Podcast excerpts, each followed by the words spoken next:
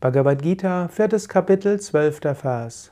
Menschen, die in dieser Welt Erfolg im Handeln ersehnen, opfern den Göttern. Denn Menschen erlangen durch Handeln rasch Erfolg. Es gibt den einen unendlichen Gott und es gibt die kleineren Götter. Der eine unendliche Gott, das Ewige, das Absolute, das, was immer wahr ist und sein wird. Die kleineren Götter, Reichtum, Macht, Schönheit, Besitz, Auto, Garten, Haus, Gardinen, Computer, Fußballmannschaft, Stars, Schauspieler, Filme, all das sind die kleineren Götter. Wenn man in dieser Welt Erfolg haben will, dann opfert man diesen Göttern.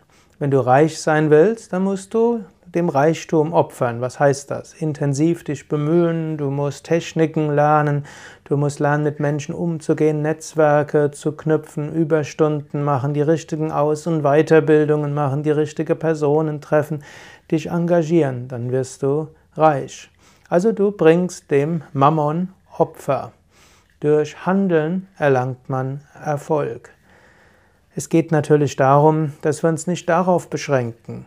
Es ist aber durchaus gut, sich zu engagieren. Vivekananda, einer der großen Lehrer um 1900 herum, sagte, einer, der stark engagiert ist im Weltlichen, ist schneller am, Volk, am Erfolg in der Spiritualität als jemand, der so halbherzig ein paar spirituelle Praktiken macht.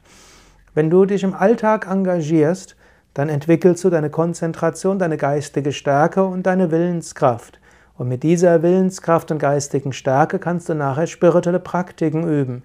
So wirst du zügig zu einer höheren Verwirklichung kommen.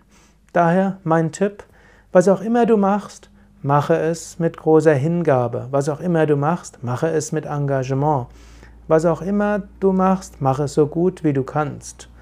Und verschiebe etwas, die Ängste ausgenutzt zu werden oder zu viel zu tun. Gerade das Zurückhalten, von Energie, das Zurückhalten von Fähigkeiten beschränkt letztlich.